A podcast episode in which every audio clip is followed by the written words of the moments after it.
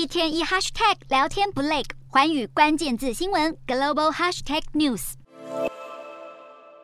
中国外交部长王毅二十五日提出二零二三年外交任务，谈及明年的元首外交将掀起高潮，并表示将寻求美中关系的校准，确保两国重回正确航向。针对台海问题，中国再度喊话要美国停止干涉中国内政，并且呼吁中美双方应该共同创造良好的沟通环境。针对中国和俄罗斯的关系，王毅表示将寻求深化两国的战略互信与合作。在俄乌战争的议题上，中国也会坚持客观公正的原则，遵循劝和促谈的方向。王毅强调，中国将拓展全方位的外外交布局，除了要加强和美国、俄罗斯的关系，也计划提升和欧洲地区的密切往来。除此之外，中国还要继续推动对外开放，尤其“一带一路”将在明年届满十周年。第三届高峰会也预计如期举办。在中国大举宣扬外交目标之际，北京当局也不忘继续对台湾施压。解放军二十五日表示，在台海附近进行军事演习，更公布了一张中央山脉的照片，充满挑衅意味。我国国防部也证实，截至二十五日凌晨，一共侦获八架共机和三艘军舰，相关行动都在国军的严密监控当中。